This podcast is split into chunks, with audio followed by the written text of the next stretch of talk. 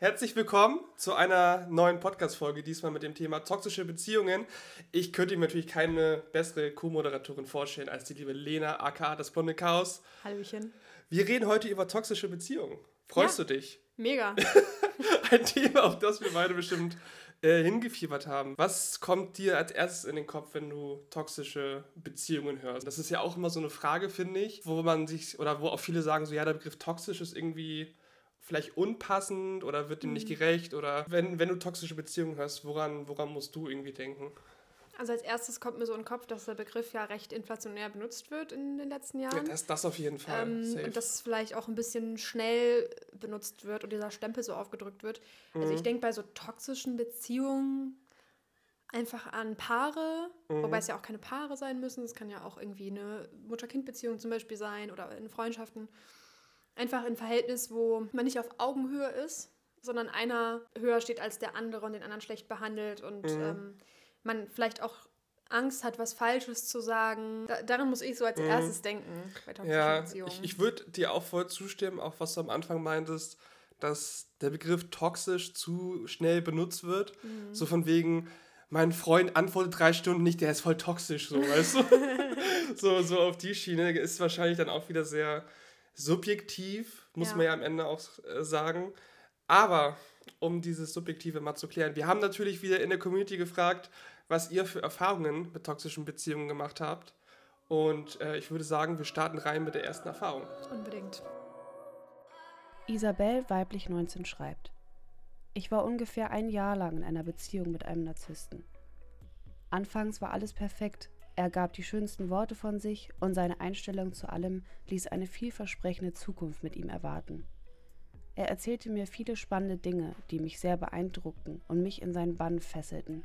Erst nach ein paar Monaten fand ich nach und nach heraus, dass alles gelogen war. Die größte Lüge war, dass er Halbgrieche war, wofür er seinen verstorbenen Vater verleugnet und sich einen griechischen ausgedacht hatte. Außerdem prahlte er damit, haufenweise Geld verdient zu haben und eine Wohnung zu besitzen, die irgendwo anders war. Mit der Zeit wurde er widersprüchlich und ich begann skeptisch zu werden. Nach einem halben Jahr betrog er mich, was mir das andere Mädchen am nächsten Tag gestand. Er war jedoch extrem gut darin, mich mit Worten zu beeinflussen und alles so darzustellen, als wäre er unschuldig, wodurch ich letztendlich sogar bei ihm blieb. Aber da kamen immer mehr Lügen auf, wodurch die Beziehung immer schlimmer wurde. Ich musste von unseren gemeinsamen Freunden immer wieder hören, was er hinter meinem Rücken abzog. Er versetzte mich ständig und machte mich runter, so dass ich am Ende das Gefühl hatte, selbst an allem schuld zu sein. Das ging dann einige Monate so, bis endlich Schluss war. Nach drei Monaten ohne Kontakt kam er wieder mit Liebesversprechen an und er bekam mich mal wieder mit seinen Worten rum. Letztendlich wollte er aber nur Sex und gab mir dafür die Hoffnung, dass ich ihn ändern könnte. Seitdem hat er immer wieder Beziehungen mit anderen Frauen und wenn diese Schluss machten, kommt er immer wieder bei mir an. Zum Glück habe ich es aber mittlerweile geschafft, davon loszukommen. Ich habe erkannt, dass er mich nicht liebt, sondern dass ich nur sein Ego-Push und seine Aufmerksamkeit bin, die er braucht. Denn ich bin mir sicher, dass er im Inneren sehr unsicher ist. Als ich mich danach mit dem Thema Narzissmus auseinandergesetzt habe, fiel mir auf, dass alle Beschreibungen perfekt auf ihn zutreffen. In der Zeit mit ihm sind meine schulischen Leistungen extrem gesunken. Und viele Leute haben mich nicht mehr ernst genommen, weil ich seine Lügen und sein Verhalten immer krampfhaft gerechtfertigt habe. Ich habe so viel Kraft und Energie investiert, während er mein Selbstwertgefühl zerstört hat. Mittlerweile bin ich aber auf einem guten Weg, mir das Ganze zurückzuholen. Ja, Lena, was sagst du dazu? Auf jeden Fall krass. Also auch wieder dieses äh, Manipulative, was man halt oft hört, ne? Mit Mhm. dem, äh, was war das? Dass er dann genau wusste, was er, was er sagen muss und äh, irgendwie Liebesversprechen, dieses Love-Bombing. Das, Ja. das hört man ja ganz oft, dass gerade am Anfang von so toxischen Beziehungen erst so dieses, es ist alles zu schön, um wahr zu sein und so ist es dann eben auch. Ja. Ne? Also finde ich sehr, Ich fand es auch total weird, so dieses. Er hat mir gesagt, er ist Halbgrieche, aber dann ist das halt irgendwie nicht. Und er so, hä, was ist denn das ganz für eine. weirde Lüge Das ist irgendwie. echt so eine richtig weirde Lüge. So, ja, ist doch, wieso solltest du Halbgrieche sein? Das ist doch scheißegal. Äh, ja, das, das ist mir halt so aufgefallen. Dann natürlich passend zum äh, Begriff toxisch auch noch Narzissmus. Auch, glaube ich, so ein Begriff, der sehr oft benutzt wird. Ähm, möchte ich in diesem Kontext gar nicht unbedingt äh, absprechen, dass es nicht vielleicht irgendwie narzisstische oder dass er nicht vielleicht narzisstische Züge hat.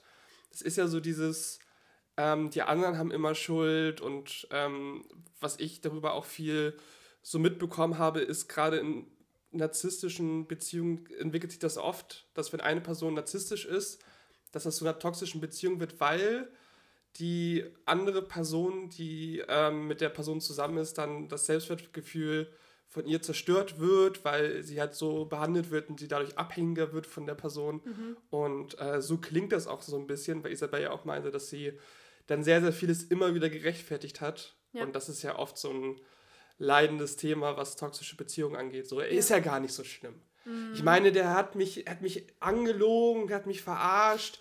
Aber eigentlich ist er ja nicht so, ne? Ja, ja. Eigentlich das ist, ist er ja, das netter. Das Problem mit diesem, auch diesem Lovebombing dann zwischendurch, ne? Dann ja. gibt er dir wieder so viel Liebe und sagt genau die richtigen Sachen und dann bist du irgendwann richtig durch ja. den Wind und denkst dir so, was soll ich eigentlich von diesem Menschen halten? Und ja, mhm. der macht zwar scheiß Sachen, aber. Ja, aber er hat sich entschuldigt. Ja, ja. also ist ja, ist ja alles entspannt. Genau. Nee, also das mit dem, mit dem Narzissten, das ist mir auch schon so aufgefallen, dass das auch so ein Wort ist, was schon so ein Trendwort geworden ist, neben toxisch. Ja. Aber wir wollen jetzt wirklich, das will ich auch nochmal betonen, nicht damit ausdrücken, dass, dass, dass wir das irgendwem hier absprechen, sondern einfach, das ist generell auf unsere Gesellschaft bezogen, nicht auf auf die einzelnen mhm. Fälle. Ne? Wir wollen ja. jetzt nicht sagen, nee, das ist gar nicht so. Es wird immer schnell mhm. benutzt. Also man hört es halt sehr, sehr oft, teilweise auch manchmal von Freunden bekannt, wo man denkt, so ja, vielleicht ist es ein bisschen früh jetzt benutzt so. Mhm. Das war jetzt irgendwie äh, eine Sache, aber man ist da ja sowieso nicht drin. Aber natürlich, so viel wir jetzt auch bisher darüber geredet haben, ist es natürlich, glaube ich, gerade für, für Isabel eine unfassbar leidvolle Erfahrung in erster Linie, auch sowas ja. durchzumachen weiß nicht, wie, ich meine, Isabel war jetzt äh, 19, als sie das geschrieben hat. Wie wärst du mit 19 damit umgegangen? Wie hättest du reagiert, wenn, wenn jemand in dein Leben kommt, sagt, er ist Halbgrieche, aber dann, dann ist, das, ist, das, einfach nicht? Okay, also ich muss auch entschuldigen dafür, dass ich so lache, aber es ist einfach, es ist so absurd, wenn man das hört. Also ich, ich will mich da gar nicht drüber lustig machen, aber es ist so random halt, wie du gesagt hast, ne? so eine random ja, diese, Lüge. von dem, aber von dem Typen. Ja, genau, ich lache halt über den Typen, so über seine Lüge, nicht, nicht, über, nicht über dich, Isabel, oder deine Geschichte, das äh, weißt du hoffentlich. Ja, äh, wie ich damit umgegangen wäre. Ich hätte das, glaube ich so mit mir machen lassen, weil ich war mit 19 tatsächlich auch in einer Beziehung, wo ich rückblickend sagen würde, da ist einiges auch irgendwie schiefgelaufen. Und ich habe einiges mit mir so machen lassen, was ich heute nicht mehr mit mir machen lassen würde. Ich glaube halt, in dem Alter sind viele auch noch sehr unsicher, kommen gerade erst aus der mhm. Pubertät raus oder sind vielleicht Voll. noch in den Endzügen. Und ähm, ja, man ist erwachsen, aber man weiß vielleicht auch noch nicht so richtig, was man vom Leben will, was man von Beziehungen will. Ist vielleicht in einer Beziehung, die auch in der mhm. Teenie-Zeit angefangen hat. Und ich wäre da, glaube ich, ähnlich aufgeschmissen gewesen wie Isabel und hin und her gerissen. Aber ich glaube ehrlich gesagt, dass das auch in jedem Alter so passieren kann. Weil einfach, wenn eine Person manipulativ ist, dann weiß sie eben genau, welche Knöpfe sie bei dir drücken muss. Und, mhm. ne? Ja, das ist halt genau das Ding. Man ist halt wirklich dann auch emotional so drin. Man, weiß ich nicht, man hat so ein Auf und Ab, was so das eigene Selbstwertgefühl angeht.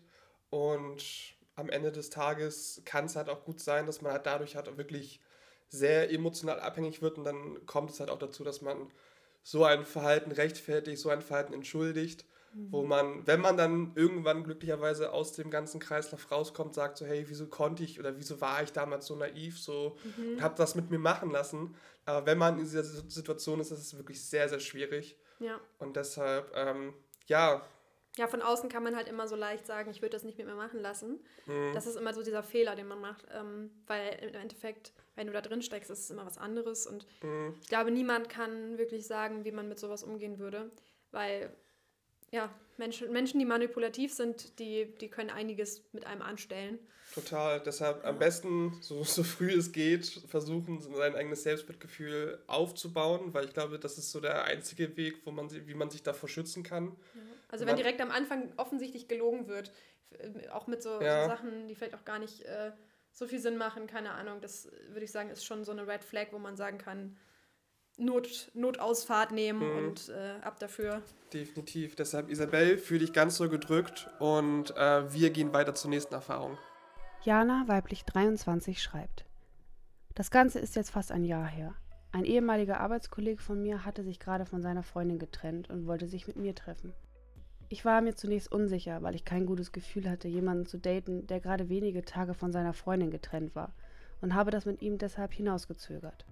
Doch nach einigen Monaten haben wir dann angefangen, uns zu treffen, und bereits nach kurzer Zeit erzählte er bereits überall von unserer angeblichen Beziehung und versuchte mir einzureden, dass wir ein absolutes Traumpaar wären und uns bestens ergänzen.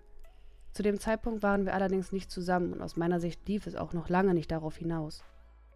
In dieser Zeit versuchte er mich bereits in ein Abhängigkeitsverhältnis zu ihm zu drängen. Er erzählte mir immer wieder, dass ich auf ihn angewiesen wäre und seine Hilfe bräuchte. Außerdem könne ich ja von seiner Lebenserfahrung profitieren, die er ja hat, weil er fünf Jahre älter ist. Grundsätzlich behaupte ich von mir, dass ich sehr selbstständig bin und vieles Handwerkliche alleine mache, was für ihn jedes Mal eine Kränkung in seinem Ego war. Er redete mir dann ein, ich bräuchte ihn dafür und solle sowas auf keinen Fall machen, da das schließlich Männeraufgaben sind. Insgesamt hatte er auch ein sehr veraltetes Rollenbild und hat sich regelmäßig beschwert, wie schrecklich es sei, dass Frauen heutzutage so selbstständig sind. Auch redete er nur schlecht über seine Ex-Freundin. Zu dem Zeitpunkt war ich natürlich das Gegenteil davon, aber womöglich redete er mittlerweile genauso über mich. Im Nachhinein bin ich immer noch froh, dass ich mich nicht auf diese Beziehung eingelassen habe, weil die Entwicklung eindeutig in die Richtung einer toxischen Beziehung ging. Ich kann nur jedem empfehlen, bei den kleinsten Anzeichen einer Red Flag so früh wie möglich die Reißleine zu ziehen. Je länger man in so einer Beziehung ist, umso schwieriger wird es, sich davon zu lösen.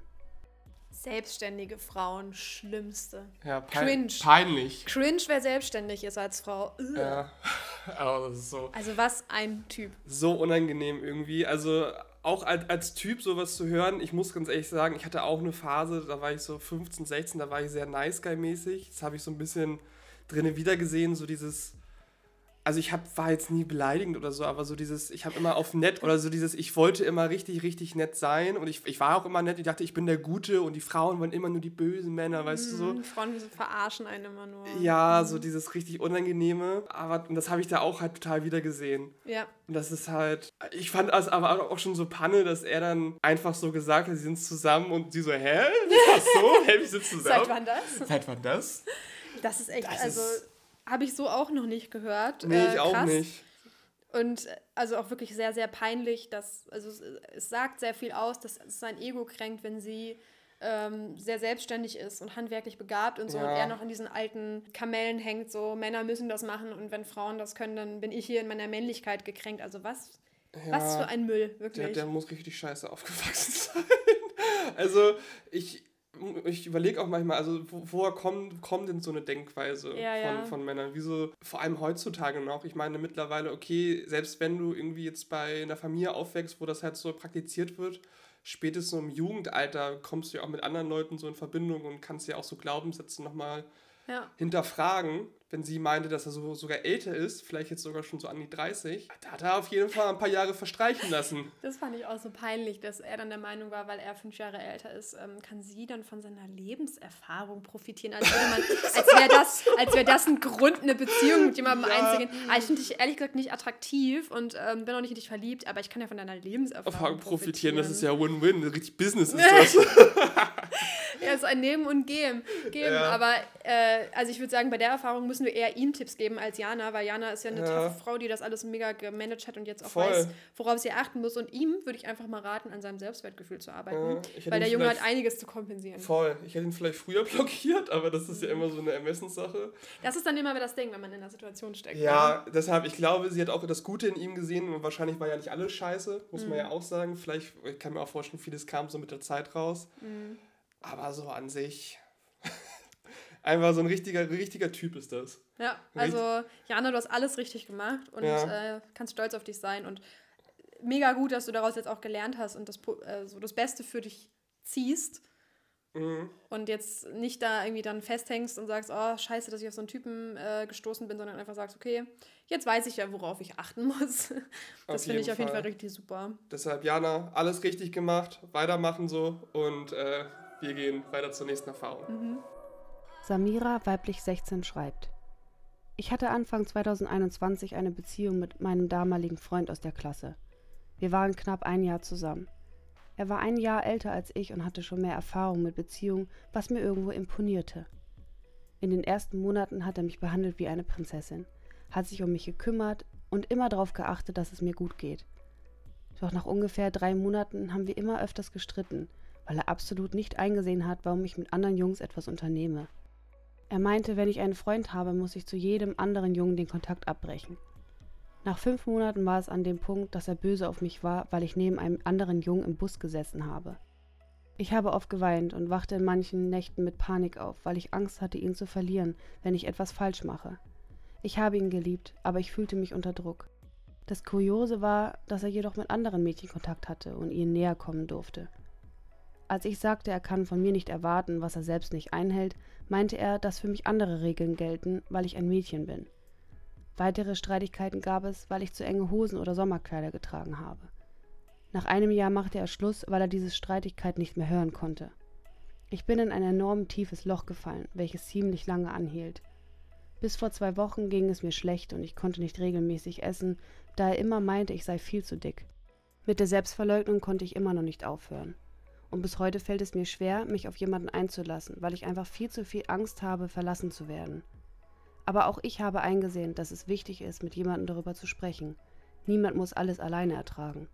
Das ist ja so typisch, dieses du darfst keine männlichen Freunde haben, aber ich weibliche Freundinnen, so als Typ. Das ist so dieses typisch toxische, du darfst keine Freunde ja. vom anderen Geschlecht haben, aber ich schon. So allgemein Eifersucht, da merkt man, okay, sind, sind 16 so, ich glaube, alle sind da total unsicher. Ich glaube, da ist es auch ein bisschen normaler, dass man solche Regeln macht, auch wenn ich persönlich das irgendwie mhm. Quatsch finde. Auf jeden Fall würde ich sagen, es ist mehr an der Tagesordnung, dass man eifersüchtig ist mit 16. Ja, deshalb, aber wie du, wie du schon sagst, so dieses wirklich klischeehafte, dieses du darfst nicht, aber mhm. ich darf, weil ich bin ja der Typ. Mhm. So, also ich hatte tatsächlich auch die Erfahrung gemacht, ich hatte mal eine Ex-Freundin, die war von sich so drauf, ja, schon so ein bisschen gesagt hat, so ja, ich soll mich nicht mit Frauen treffen oder wir müssen die ganze Zeit schreiben und so Regeln für die Beziehung gemacht. Mhm. Und das ist immer schon so, wo du merkst, eigentlich merken kannst, das ist schon eine richtig große Red Flag, mhm. die man dann so hält, so wenn man so Regeln für die Beziehung macht, so ja. das darfst du nicht, das darf ich, das Verbot halt. Soll, ne? ja, ja, das da geht es halt einfach schon los. Ja, so. also so Regeln, also ich meine, ich würde es eher so Richtlinien oder Prinzipien nennen. Also das finde ich grundsätzlich schon wichtig, dass man zum Beispiel sagt, was für einen okay ist. Also wenn ich jetzt zum Beispiel sage, äh, ja, für mich ist es nicht okay, wenn du im Club rumknutscht. Es gibt ja auch Paare, für Ach die so, ist das okay. Ja, ja, klar. Also solche Regeln finde ich gut und wichtig, so, dass man Wäre cool, redet. wenn du mich nicht betrügst. ja, das sagt man jetzt so, aber es gibt ja wirklich Paare, die sagen dann, okay, war ja nur Küssen, das ist ja kein Fremdgehen. Das habe ich schon so, so gehört. Ja. Und da finde ich es wichtig, dass man da mal drüber redet, ab ja, das auf jeden Fall. es nicht mehr okay ist. Aber Verbote gehen halt gar nicht. Also, mhm. äh, finde ich. Und ähm, auch mit den Sommerkleidern und so und enge Hosen, das finde ich halt immer so albern, weil was, also du kannst deinem Partner Sommer, keinen Kartoffelsack anziehen. Ich würde sterben im Sommer. Ja, wenn du kein Sommerkleid anziehen könntest, das wäre echt ja, schlimm. Du, Und wie soll ich sonst rumlaufen in Hamburg? Kleidung ist für alle, alle da, möchten wir nochmal betonen. Alle, alles luftig. Ähm, Chris kann auch gerne in seinen Sommerkleidern weiter rumlaufen, das ist gar kein Ding. Ja. Und ähm, wenn die Person dich betrügen will, macht sie es ja eh. Und Voll, dann, das ist auch total ist wichtig. Ein Sommerkleid weder eine Einladung und, und mhm. ähm, wenn, sie, wenn sie was Langärmliches anhat, hält es auch niemanden ab. Also das ist das ist schon mal komplett Bullshit. Ja, ich finde es aber auch spannend, wie du, wie du anfangs auch schon meintest, beziehungsweise als wir gelesen haben, dass du meintest, dass nach drei Monaten oft so ein, so ein Break ist für ja. Beziehungen. Bei mir war es zum Beispiel auch oft so, dass ich halt viele Beziehungen hatte, die so zwei, drei Monate gingen und danach mhm. vorbei waren. Krass, ja. Und also nach, glaub, wirklich, also nach zwei, drei Monaten ist so wirklich dieser, dieses Verliebtsein-Gefühl weg. So, dann Echt? hast du diese Anfangsphase oft, manchmal geht die natürlich auch länger, ist immer sehr individuell. Bei mir waren es wirklich immer so zwei Monate und danach trennt sich wirklich so die Spreu vom Weizen. Mhm. Und dann geht es halt nicht mal darum, welche Gefühle hattest du, weil mhm. du jetzt irgendwie wen wolltest, sondern passt die Person wirklich zu dir. Ja, man lernt die Person dann halt mal langsam kennen, ne? Also genau. am Anfang hast du halt, siehst du über viele Dinge auch noch vielleicht hinweg oder siehst mhm. sie gar nicht, weil du halt so eine rosarote Brille auf hast. Ich würde halt sagen, so das Verliebtheitsgefühl, also bei mir ist es dann so auch danach noch da. Aber ja, man, man lernt langsam auch so die Marotten des Partners kennen mhm. und irgendwie habe ich auch das Gefühl, gerade bei so toxischen Sachen, wenn, da, da hört dann irgendwie dieses Lovebombing gefühlt auf. Ja. Und dann geht es halt los äh, mit, ich verbiete dir das und äh, man streitet sich und. Ja, dann, dann geht das ganze Drama manchmal los. Also ja. es ist ja in dem Fall wahrscheinlich wirklich so gewesen, dass er total verknallt war, er wollte sie unbedingt haben, hat sich richtig Mühe gegeben mhm. und dann nach zwei, drei Monaten war er sich sicher, okay, die habe ich safe. Die ja. ist richtig verknallt. Mhm. So, und jetzt geht's aber los. Ja. Jetzt zeige ich ihr mein wahres Jetzt zeige ich ihr meine Männlichkeit. Und jetzt äh, schaue ich, dass ich sie behalte. So. Ich muss auch sagen, ich habe mich da am Ende so wiedererkannt, äh, wie, wie ich mich gefühlt habe nach meinem ersten Liebes- oder in meinem ersten Liebeskummer mit 16. Ja. Das, das tat mir so irgendwie so richtig, also ich habe so richtig mitgefühlt mit diesem, ich kann nicht Ja. mehr richtig essen. Hast du Das- den Schmerz gespürt, ne? Ja, Alter, als, als Ja. ich 16 war, war auch meine erste Beziehung vorbei und ich habe nicht gewusst, wie krass Liebeskummer ist. Und ich Ja. habe, Alter, das, also das war mein erster richtiger Liebeskummer und Trennung und ich habe wirklich alle Stadien durchgemacht und auch dieses mit dem nicht mehr richtig essen können. Oh, ich habe so mitgefühlt, ey, das war, äh, Liebeskummer ist so ein ätzendes Gefühl. Und ich möchte Ja. wirklich einfach an der Stelle mal sagen, ich bin jetzt 26, also es ist zehn Jahre her. In dem Moment fühlt es sich halt nicht so an, als würde das je besser werden, aber Mhm. es ist auf jeden Fall so. Es, Es geht kommt auch noch schneller. mehrere Liebeskummer, also keine Sorge. Aber keiner ist so schlimm wie der erste, kann ich Ey, so sagen. der erste ist immer der schlimmste. Wirklich. Gar, also Samira, es, es wird nicht, hoffentlich nicht nochmal so schlimm. Also das erste Mal ja. ist wirklich, Gott, das ist ganz furchtbar, weil du das halt auch noch,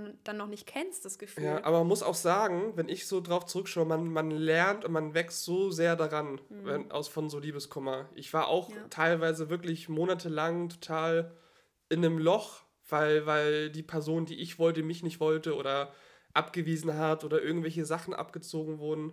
Und jetzt im Nachhinein, jetzt bin ich ja auch 26, wenn ich so drauf zurückblicke, ich bin total dankbar für jeden Scheiß, der passiert ist. Mhm. Jeden Schmerz, jeden Kummer, alles. Mhm. So, weil nur daraus konnte ich wirklich lernen. Dadurch war Ja. ich gezwungen, mich mehr mit mir selber, meinem Selbstwertgefühl, meinen Beweggründen, wieso ich mich immer so stark verliebe und allem Möglichen auseinanderzusetzen und habe dann irgendwo auf dem Weg auch nach vielen, vielen Jahren so meinen, meinen eigenen Wert erkannt Mhm. und musste auch erstmal lernen, alleine glücklich zu werden. Ja. Das ist ja auch so ein Ding, wenn man, wie, wie ich das zum Beispiel macht, äh, sich sehr schnell und oft in Beziehungen stürzt, weil man irgendwie alleine unglücklich ist, Mhm. dann muss man irgendwann so hart auf den Boden manchmal knallen, dass man halt merkt, okay, so kann es nicht weitergehen. Ja. Jetzt muss ich irgendwie schauen, dass ich erstmal alleine glücklich bin, weil dann funktioniert die Beziehung überraschenderweise auch einmal wieder. ja, Das ist ja so das Ding. ich finde auch so Trennungen und Liebeskummer, also vor allem wirklich Trennungen, wenn du in einer Beziehung warst, ist super hart, aber daran kannst du auch so krass wachsen. Also das klingt jetzt so pathetisch oder dahingesagt, aber Oder ich, wie ein Wandtattoo. ja, wie ein Wandtattoo, da haben wir. Ey, wir müssen da wirklich irgendwann so eine Serie draus machen, wo wir das einfach Ja. an die Wand photoshoppen. Und Ja, irgendwann ist ein Link in der Bio, Leute. Ja, ich sag euch freue das. mich richtig drauf. Also ich glaube, ich bin an jeder Trennung von Beziehung, wo man jetzt auch Beziehung zu sagen kann, ne? jetzt nicht Mhm. irgendwie irgend so eine kleine Geschichte oder so. Ein kleines Techtelmechtel. Kleines Ding. an jedem Techtelmächte Ja, ja. gewachsen, Leute. Ja. Nein, Quatsch. Äh, also wenn da wirklich eine Trennung ist, wo du, wo du ein bisschen länger auch dran zu knabbern hast und äh, wirklich trauerst, das hat mich aber immer auch irgendwann gepusht. Wenn diese erste, dieser erste Wall der Trauer vorbei war, hat mich das richtig bewegt, mein Leben umzukrempeln und so. Das, das ist irgendwie richtig Mhm. erstaunlich, was für eine Kraft man dann auch entwickeln kann. Aber wir driften ab. Es geht ja eigentlich um toxische Beziehungen. Ja. Ähm, Aber es gehört ja alles dazu. Dieser ganze Herzschmerz, wie man damit umgeht, toxische Das. Beziehungen und so, gehört, gehört alles dazu. Ich muss auch sagen, in dem Fall ist es wahrscheinlich wieder so, dass man so diese, in diese Abhängigkeitsrolle reinrutscht, weshalb das Ganze ja so ungesund wird, weil man weiß, man wird nicht gut behandelt, man kann sie aber auch nicht lösen. Weil Mhm. ich glaube, wenn man sich einfach lösen könnte, dann wäre es da auch gar keine toxische Beziehung, weil dann wäre es da gar keine Beziehung mehr. ja. Deshalb ähm, ist da so ein bisschen das Problem, wie wir aber schon gemerkt haben, es ist halt schwierig, sich zu lösen. Dann muss man ja irgendwo auch sagen, wenn die andere Person, also die Person, die einen schlecht behandelt, irgendwann den Schlussstrich zieht, hat man ja irgendwo auch Glück, weil es tut natürlich weh, aber die Person tut einem ja irgendwo auch was Gutes Ja. am Ich Ende des sagen, Tages. ich habe mich auch gewundert, dass er Schluss gemacht hat, aber es ist so gesehen das Beste, weil äh, Voll. man selber kommt dann, wenn man da abhängig ist, nicht raus und Mhm. ähm, oder, oder viel zu spät erst raus und es tut unglaublich weh, aber es ist richtig so, weil dann, dann ist dieser lieber ein Ende mit Schrecken als ein Schrecken ohne Ende. Also wieder super um wieder bei ja. den Kalendersprüchen, um zu den Kalendersprüchen zurückzukommen. Aber ja, dann ist es wenigstens zu Ende und man kann irgendwie Mhm. weitermachen. ne? Deshalb in diesem Sinne, Samira, fühl dich ganz doll gedrückt Mhm. und wir gehen weiter zur nächsten Erfahrung. Julia, weiblich 13, schreibt: Die Erfahrung mit einer toxischen Beziehung habe ich mit meiner Mutter gemacht. Es begann, als ich gerade eingeschult wurde. Meine Mutter betrug meinen Vater und es stellte sich heraus, dass sie diese Affäre schon fast ein Jahr lang hatte. Als meine Eltern sich anschließend trennten, hatte meine Mutter einen neuen Freund, mit dem ich nicht allzu gut klarkam. Zu der Zeit hatte ich Schlafprobleme und wollte deshalb oft bei meiner Mutter schlafen. Doch ihr neuer Freund hatte oft lautstark etwas dagegen und machte es mir schwer, bei meiner Mutter zu bleiben. Es war oft so schlimm, dass meine Mutter mich weggeschubst und im Schlafanzug vor die Tür gestellt hat, bis ich aufgehört habe zu weinen. Ich fühlte mich unverstanden und alleine gelassen, was mich sehr belastete. Unser Verhältnis hat sich seitdem nicht wirklich geändert. Sie hat kaum Verständnis für mich, behandelt mich nicht gut und ich fühle mich bei ihr größtenteils als Last. Heute, viele Jahre später, streiten wir uns immer noch oft. Ich wollte auch zu meinem Vater ziehen, aber meine Mutter hat es mir verboten. Ich bin mir nicht sicher, ob ich später den Kontakt aufrechterhalten werde, da sie meinen Bruder in der Regel bevorzugt. Es ist schwierig für mich, die Beziehung zu meiner Mutter zu definieren, da ich sie trotz allem liebe. Diese Erfahrung hat mich geprägt und ich musste lernen, damit umzugehen. Es hat mich gelehrt, dass toxische Beziehungen nicht nur in romantischen Beziehungen auftreten können, sondern auch in familiären. Es ist wichtig zu erkennen, wenn eine Beziehung nicht gesund ist und sich gegebenenfalls zu lösen oder professionelle Hilfe zu suchen. Durch diese Erfahrung habe ich auch gelernt, dass es wichtig ist, sich von negativen Einflüssen zu distanzieren und sich auf sich selbst zu konzentrieren. Es braucht Zeit, um sich von solchen Erfahrungen zu erholen, aber es ist möglich, eine positive Zukunft zu gestalten. Boah, sie schreibt ganz schön reif für 13 Jahre und ich finde, das zeigt irgendwie, dass sie schon einiges durch hat. Das muss man ja auch sagen, 13. Ja, mit 13 habe ich nicht halb so gut formuliert geschrieben. Mit 13 reflektiert. Hätt, ja, mit, vor allem reflektiert. Mit 13 hätte ich nicht mal ansatzweise irgendwie ja, das so, so ausdrücken können, so zurückblicken können. Ich wäre wahrscheinlich auch in der Rolle gewesen, dass ich die Schuld habe. So, mhm. das ist ja auch oft ein großes Problem, gerade in Familien, wo die Eltern einen irgendwie schlecht behandeln oder man denkt ja immer als Kind so nicht, dass Mama und Papa haben Alkoholprobleme und behandeln mich scheiße, sondern ich bin einfach schlechtes Kind so. Ja. Und das ist ja das, das große Problem. Ähm, aber es ist natürlich wahnsinnig interessant auch, oder auch wichtig, einmal zu hören, glaube ich, dass, wie sie schon sagt, toxische Beziehungen halt auch in Familien entstehen können, dass ja. einfach die Beziehung sehr ungesund ist. Da weiß man irgendwie auch, finde ich, gar nicht so richtig, was man dazu sagen soll. Ich meine, äh, ist auf jeden Fall auch, finde ich, richtig gut, dass auch sie gesagt hat, okay, ich habe das und das daraus gelernt. Mhm. Ähm, ich weiß jetzt, worauf ich achten muss. Das finde ich schon sehr reif und auch sehr stark, weil sie jetzt nicht in Selbstmitleid badet und sagt, irgendwie ist alles scheiße, sondern ja. hey, ich lerne das und das und das daraus. Auch krass, dass sie mit 13 jetzt schon sagt, ich, ich weiß nicht, ob ich später den Kontakt zu meiner Mutter aufrechterhalten werde. Das finde mhm. ich auch heftig, weil diese Aussicht, ich bin jetzt noch jahrelang zu Hause. Das ist auch das Ding, ne? ne? Das ist, das ist würde ich auch sagen, deshalb noch viel, viel intensiver auch, glaube ich, wenn, wenn du halt eine toxische Beziehung in einer romantischen Beziehung hast, du lernst wen kennen, so in den meisten Fällen ist das ja so, dass du dich irgendwann davon lösen kannst. Mhm. Aber so von der, von der Familie, so von der Mutter, das ist nochmal ein ganz anderes Level. Ich glaube, das ist auch viel, viel verpönter. Ja. Weil ich glaube, es gibt immer noch sehr, sehr viele, die sagen so, was, du hast, hast den Kontakt zu deiner Mutter abgebrochen? Warum Kannst das du ihr denn? das antun? Ja, das ist dann auch wieder so ein großes Ding, wo man, weiß ich nicht, wo gesellschaftlich einfach man noch nicht so, dass viele sich da, glaube ich, nicht so gut reinversetzen können, so, so, mhm. so ein mhm. schlechtes Familienverhältnis zu haben, dass man sowas machen muss in den meisten mhm. Fällen. Und dass es auch ja. der richtige Weg ist. Genau, ich finde das auch mal ganz wichtig, dass man auch, äh, bevor man irgendwie fragt, wie kannst du äh, deinem Elternteil das antun, dass man vielleicht auch mal fragt, okay, was hat das Elternteil dir vielleicht angetan, dass dieser Schritt nötig war. Das macht ja, ja. niemand aus Spaß. Also wir alle brauchen unsere Eltern irgendwo. Wir, wir sind aus denen gemacht. Ja? Wir, wir haben ja. eine biologische Verbindung zu denen. Niemand hat Bock, den Kontakt zu seinen Eltern abzubrechen. Und das, das kommt ja immer von irgendwo her, denke ich mir. Auf jeden also. Fall. Deshalb, ich bin tendenziell natürlich auch ein Fan davon, wenn man Sachen lösen kann innerhalb der Familie, dann würde ich auch versuchen, sie zu lösen. Aber wenn es wirklich an einem Punkt ist, wo du dich immer schlecht fühlst, wo du immer nur, äh, weiß ich nicht, wo es auch nichts mehr bringt, irgendwie zu reden oder mhm. Sachen aufzuarbeiten, ja. dann bin ich auch vollkommen dabei zu sagen, so hey, dann ist das der richtige Schritt. Ja. Und du wirst dann ja mit der Zeit auch merken, ob es sich richtig anfühlt oder nicht. Genau, und ich bin auch froh, dass wir jetzt in einer Zeit leben, wo äh, man sich auch vernetzen kann über das Internet und Selbsthilfegruppen und so. Deswegen, auch wenn ähm, das vielleicht auch Leute hören oder wenn Julia das jetzt hört, solltest du dich dafür entscheiden, irgendwie den Kontakt abzubrechen, du irgendwie merkst, das ist, das ist eine Last für dich, äh, vernetz dich vielleicht mit Leuten, denen es genauso geht. Es geht ja so vielen Leuten so, dass sie auch sagen, mhm. sie haben toxische Beziehungen in der Familie und mussten da irgendwie den Kontakt abbrechen. Und da kann es ja auch äh, eben vorkommen, dass du so eine Trauer hast, wie wenn halt jemand gestorben ist, weil du einfach jemanden, mit dem du irgendwie verwandt bist oder zu dem du sehr nah warst, einfach aus deinem Leben streichst. Und ich glaube, früher hat man es dann noch viel schwerer gehabt. Zum einen mit der Verpönung und zum anderen, dass man nicht unbedingt Leute hatte, mit denen man darüber offen reden konnte. Also das ist, glaube ich, auch in dem Prozess ganz wichtig. Definitiv, Deshalb, Julia, vielen, vielen Dank äh, für deine Erfahrung. Für mhm. dich ganz doll von uns gedrückt. Und wir springen weiter zur nächsten Erfahrung. Ja. In der folgenden Erfahrung geht es teilweise auch um Selbstverletzung. Falls dir dieses Thema schwerfällt, höre dir gerne eine andere Erfahrung an. Im Podcast findest du dazu in der Beschreibung die Timestamps. Patricia, weiblich 19, schreibt. In der fünften Klasse habe ich meine damals beste Freundin kennengelernt und wir waren eine ziemlich lange Zeit unzertrennlich. Doch irgendwann verhielt sie sich von einem auf den anderen Tag mir gegenüber komplett anders und wurde richtig fies.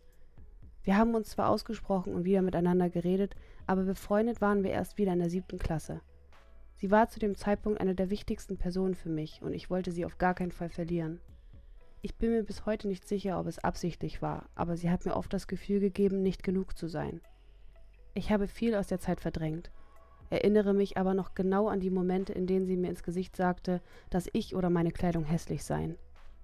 Zwischendurch gab es aber die schönen Momente, durch die ich an der Freundschaft festhalten wollte. Sie hat mir von ihren tiefen, düsteren Gedanken erzählt und dass sie sich selbst verletzt. Sie hat sich auch Klingen gekauft, als ich dabei war und mir eine von diesen geschenkt. Rückblickend war das alles sehr krass dafür, dass wir erst zwölf waren und ich wusste auch nicht wirklich, was sie da genau macht. Insgesamt war sie aus meiner Sicht aber sehr wechsellaunig.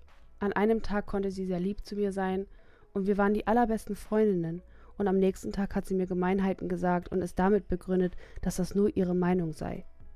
Von allein habe ich nie realisiert, dass ihr Verhalten mir gegenüber nicht okay war. Das habe ich dann durch eine gemeinsame Freundin herausgefunden, die mich darauf aufmerksam gemacht und ihr gesagt hat, dass es nicht in Ordnung ist. Dazu muss ich aber sagen, dass sie es an unserer Schule auch nicht leicht hatte. Vielleicht war ihr alles zu viel und sie war deswegen manchmal so anders zu mir. Ich war schon immer eine zurückhaltende und unscheinbare Person und habe in der Zeit fast meine anderen Freunde verloren, weil ich so sehr für sie da sein wollte, um keine Enttäuschung zu sein.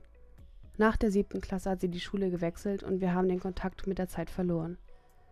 Vor ungefähr zwei Jahren hat sie sich bei mir gemeldet und ich hatte fast einen Nervenzusammenbruch bei den ganzen Erinnerungen, die das ausgelöst hat.